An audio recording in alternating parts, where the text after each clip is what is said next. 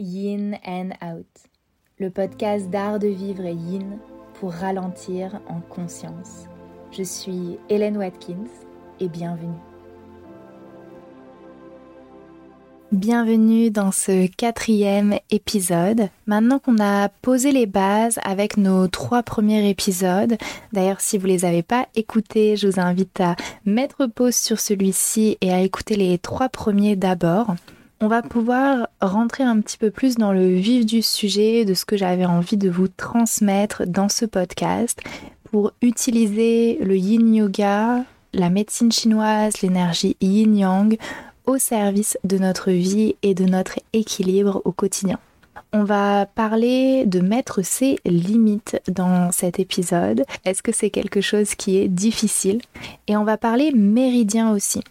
Si vous avez écouté les épisodes précédents, vous savez déjà que le yin repose sur la médecine traditionnelle chinoise.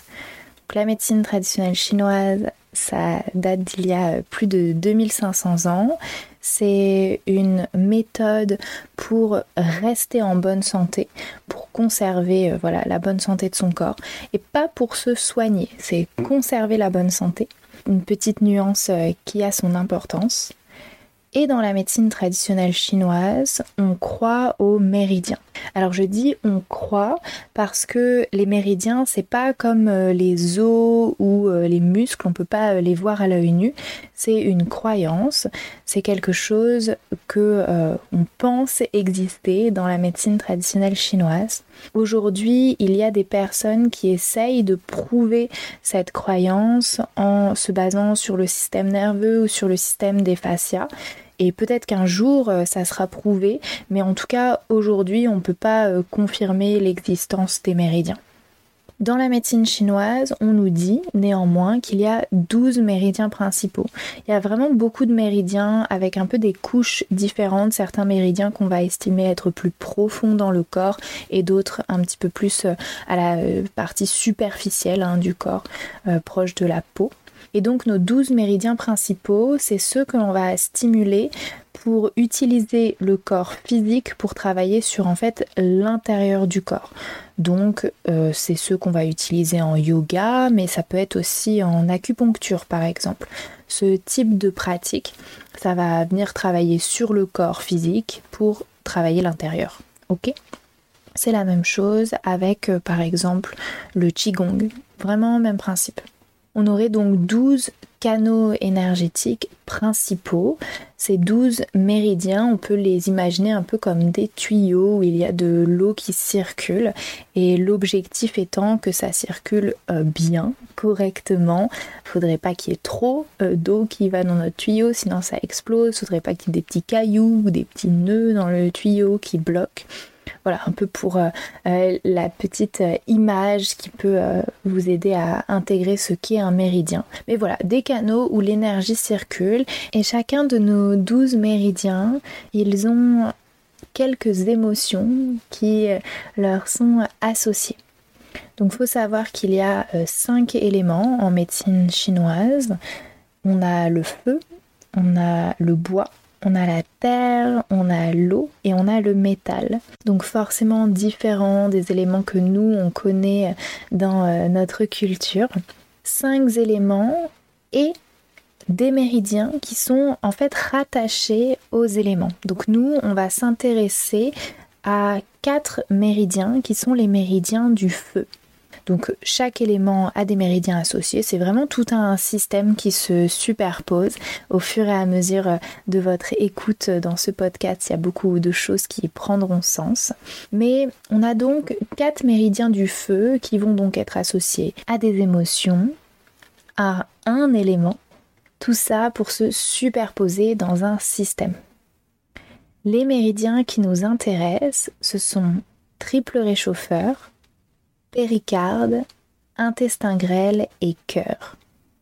Donc en effet, ils ont les noms d'organes. Alors le triple réchauffeur, c'est pas un organe dans le corps, mais pour le reste, péricarde, intestin grêle et cœur, ce sont en effet des organes. Mais il faut vraiment penser qu'il s'agit de longues lignes qui, en l'occurrence pour ces quatre méridiens-là, traversent vos bras et arrivent même un petit peu au niveau de la poitrine. Donc on a un chemin qui va au-delà de l'organe physique. C'est-à-dire que c'est pas parce que ça s'appelle méridien du cœur que ça passe exclusivement par l'organe du cœur, ça va jusque dans les mains. Donc évidemment, on n'a pas euh, le cœur euh, dans les mains, mais euh, c'est la ligne du méridien qui nous intéresse. Alors, il faut comprendre que ces quatre méridiens, ils vont fonctionner ensemble à l'unisson pour nous aider à mettre nos limites dans notre vie. C'est vraiment un de leurs rôles. Alors ils ont plusieurs rôles, mais un de leurs rôles, c'est de nous aider à mettre nos limites dans notre quotidien. Donc si vous êtes le genre de personne qui a beaucoup de difficultés à mettre ses limites, à savoir comment les imposer, ou à l'inverse, que vous êtes quelqu'un qui a des limites tellement ancrées qu'elles vous empêchent peut-être parfois de vivre des expériences et de connecter avec les autres, des limites qui en fait sont plantées par la méfiance et par la peur plutôt que par l'écoute de soi. Eh bien, dans ce cas-là, nos méridiens du feu vont vous aider. Le premier, le triple réchauffeur, on pourrait imaginer que c'est les remparts de notre royaume. Ici, si vous pensez au royaume de votre cœur, d'après vous, comment en sont les remparts, la barrière? Est-ce que c'est une petite rempart branlante en bois à moitié cassée? Est-ce que c'est des énormes remparts de pierre gigantesques avec euh, fosse au crocodile tout autour? Comment est-ce qu'on arrive jusqu'à votre cœur? Quelle est cette première étape, cette première rencontre? Le deuxième de nos méridiens, c'est le péricarde et lui on peut imaginer qu'il représente le garde derrière nos remparts. Donc une fois qu'on a traversé ou qu'on est arrivé en tout cas devant les remparts, on se retrouve devant le garde qui va nous faire rentrer ou ne pas nous autoriser à rentrer. C'est lui qui fait un petit peu le tri, qui rentre à l'intérieur et euh, qui reste à l'extérieur. Enfin, on a l'intestin grêle, le troisième de nos méridiens du feu. Et l'intestin grêle, c'est notre secrétaire intérieur. Son rôle, c'est de distribuer le temps. Est-ce que vous, vous avez tendance à donner tout votre temps et toute votre énergie à peut-être des personnes, des situations qui au final ne sont pas votre priorité? C'est normal, on peut avoir plein de gens dans notre cœur, mais on va pas tous leur donner notre énergie de la même façon. Il est très probable que vous ne donniez pas tout à fait la même énergie à peut-être votre voisine qui est très sympathique et à qui vous vous entendez bien euh, en comparaison à par exemple votre enfant. C'est tout à fait normal d'avoir des degrés. Seulement parfois ça on l'oublie et on distribue notre énergie de la mauvaise façon. Ça c'est le rôle de l'intestin grêle. Est-ce que la façon dont je distribue mon énergie me convient?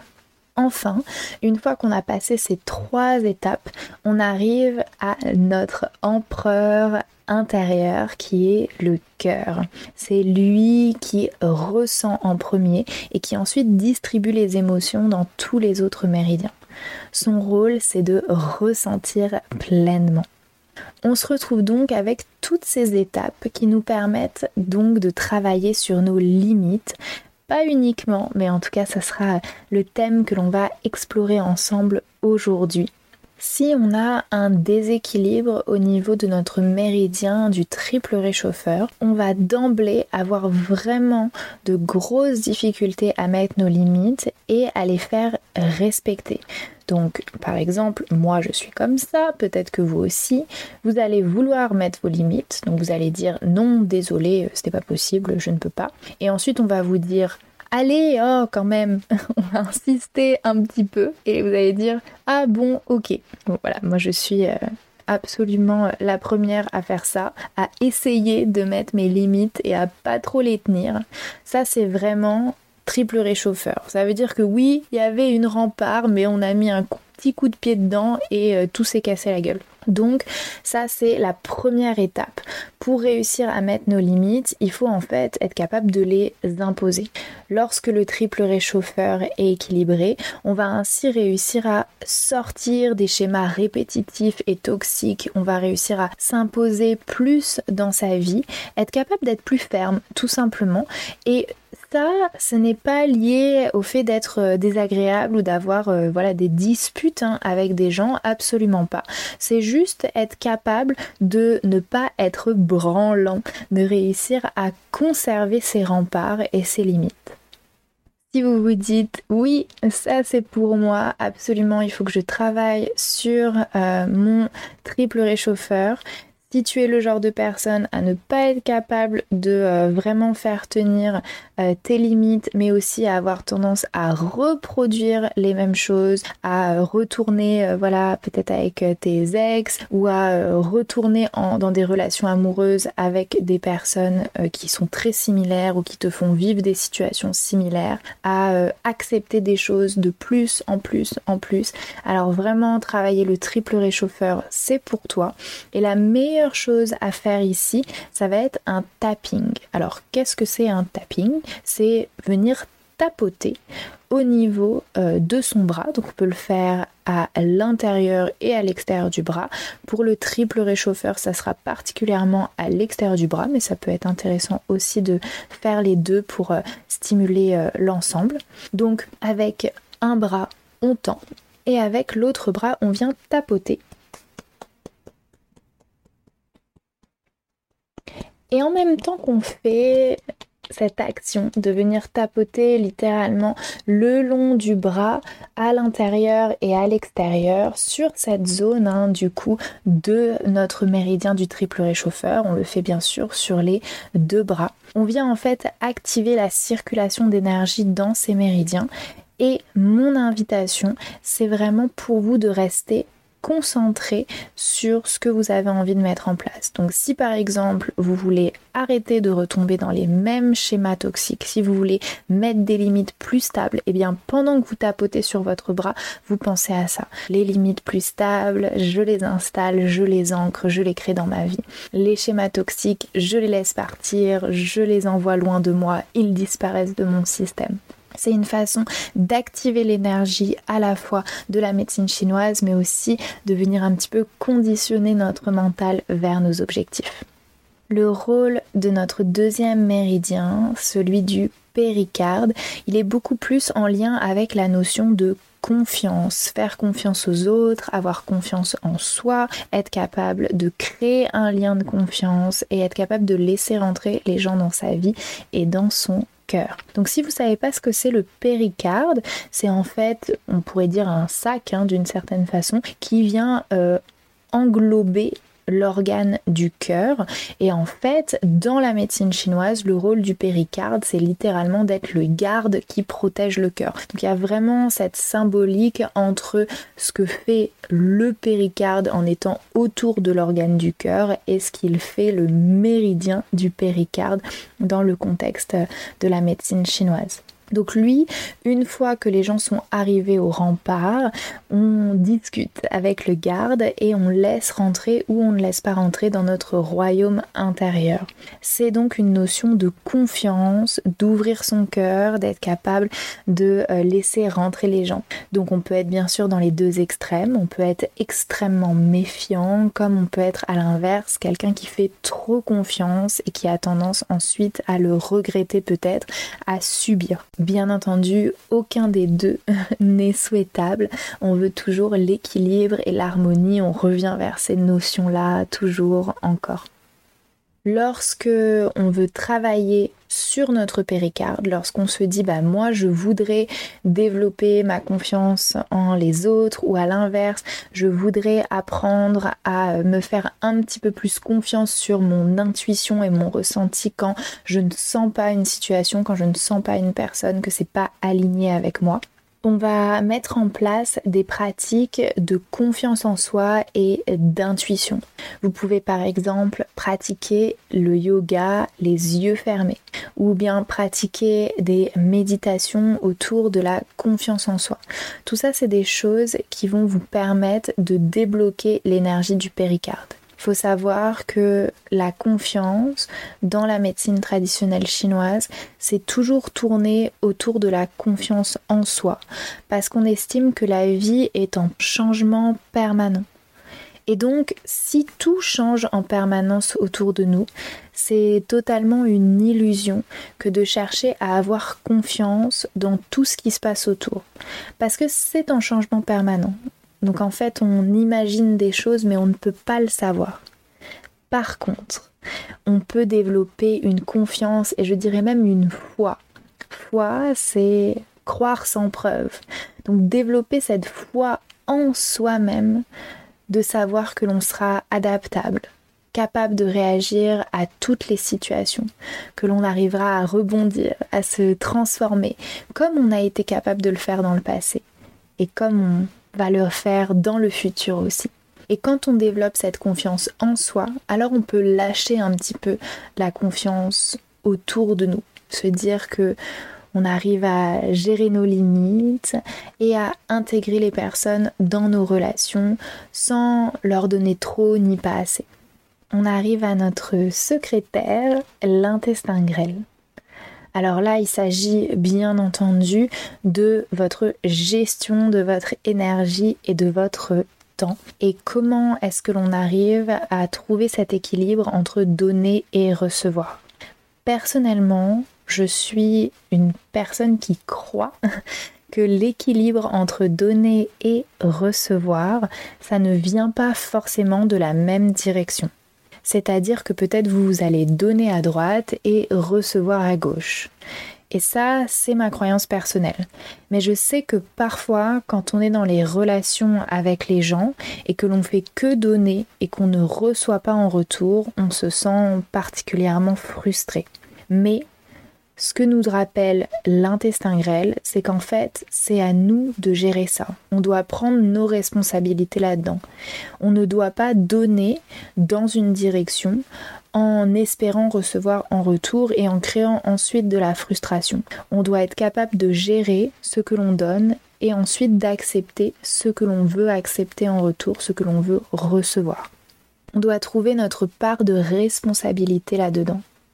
C'est pas évident et parfois on pense le faire et puis on se retrouve dans des situations qui au final nous montrent que ce n'était pas tout à fait le cas, tout à fait encore acquis. Mais c'est quelque chose à garder en tête. On a notre responsabilité, notre secrétaire intérieur pour distribuer notre énergie, notre temps et ce que l'on donne aux autres. Et également ce que l'on accepte de recevoir. Parce que si vous êtes quelqu'un qui ne demande jamais de l'aide, que quand quelqu'un vous dit tu as besoin d'aide, vous dites non, non, c'est bon, t'inquiète. Pourquoi vous dites non, non Pourquoi vous refusez tout ça? Pourquoi vous refusez de recevoir? Donc réussir à trouver ce juste équilibre ici. Si vous vous dites oui, c'est sur ce méridien que j'ai particulièrement besoin de travailler, alors je vais vous conseiller des pratiques qu'on appelle de checking, c'est-à-dire des pratiques où on se pose et on observe comment est-ce que l'on se sent. Si vous avez écouté le tout premier épisode de ce podcast, je vous ai fait une petite pratique de checking.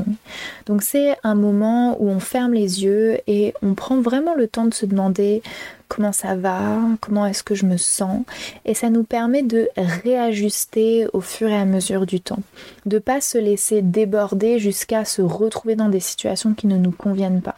Juste prendre le temps d'observer au fur et à mesure et de transformer quand on se sent partir dans une direction qui n'est plus juste pour nous. Si vous voulez travailler les quatre méridiens à la fois, alors vous pouvez faire des postures de yin qui vont travailler le haut du corps. Voici une petite sélection. Si vous n'êtes pas sûr et que vous ne connaissez pas forcément les postures de yin, n'hésitez pas à aller sur mon compte Instagram où vous verrez euh, plein de ressources. Donc une posture de yin que l'on peut faire, c'est par exemple la posture de l'enfant avec les bras tirés vers l'avant et peut-être même les bras surélevés avec des briques sous les mains par exemple. Vous pourriez aussi faire la posture du papillon cœur ouvert. Pour ça, on prend un gros coussin qu'on place dans son dos et on s'allonge dessus. Les jambes se placent en papillon et on peut même ouvrir les bras en grand sur les côtés pour vraiment sentir l'étirement dans euh, l'espace pectoral et jusqu'au bout des doigts. On pourrait aussi faire des postures où on travaille des positions au niveau de nos bras. Donc par exemple la posture où on a les bras dans le dos et on essaye d'attraper nos mains.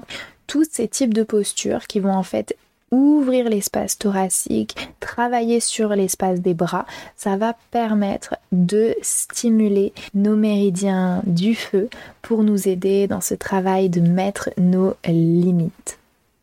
Je vous ai donné des petits exemples de postures et je vous parlerai bien sûr surtout de yin yoga parce que moi j'ai envie de vous encourager vers plus de douceur. Mais au final ça marche aussi avec des pratiques de yoga dynamique. Donc n'hésitez pas même dans vos pratiques dynamiques à y penser, à faire peut-être plus de choses avec vos bras pour ramener de l'énergie dans cet espace. Et n'oubliez pas que ça soit dans la médecine chinoise, mais en fait dans la majorité des pratiques énergétiques, on pense vraiment que notre volonté intérieure va nous permettre d'activer encore plus ces zones énergétiques.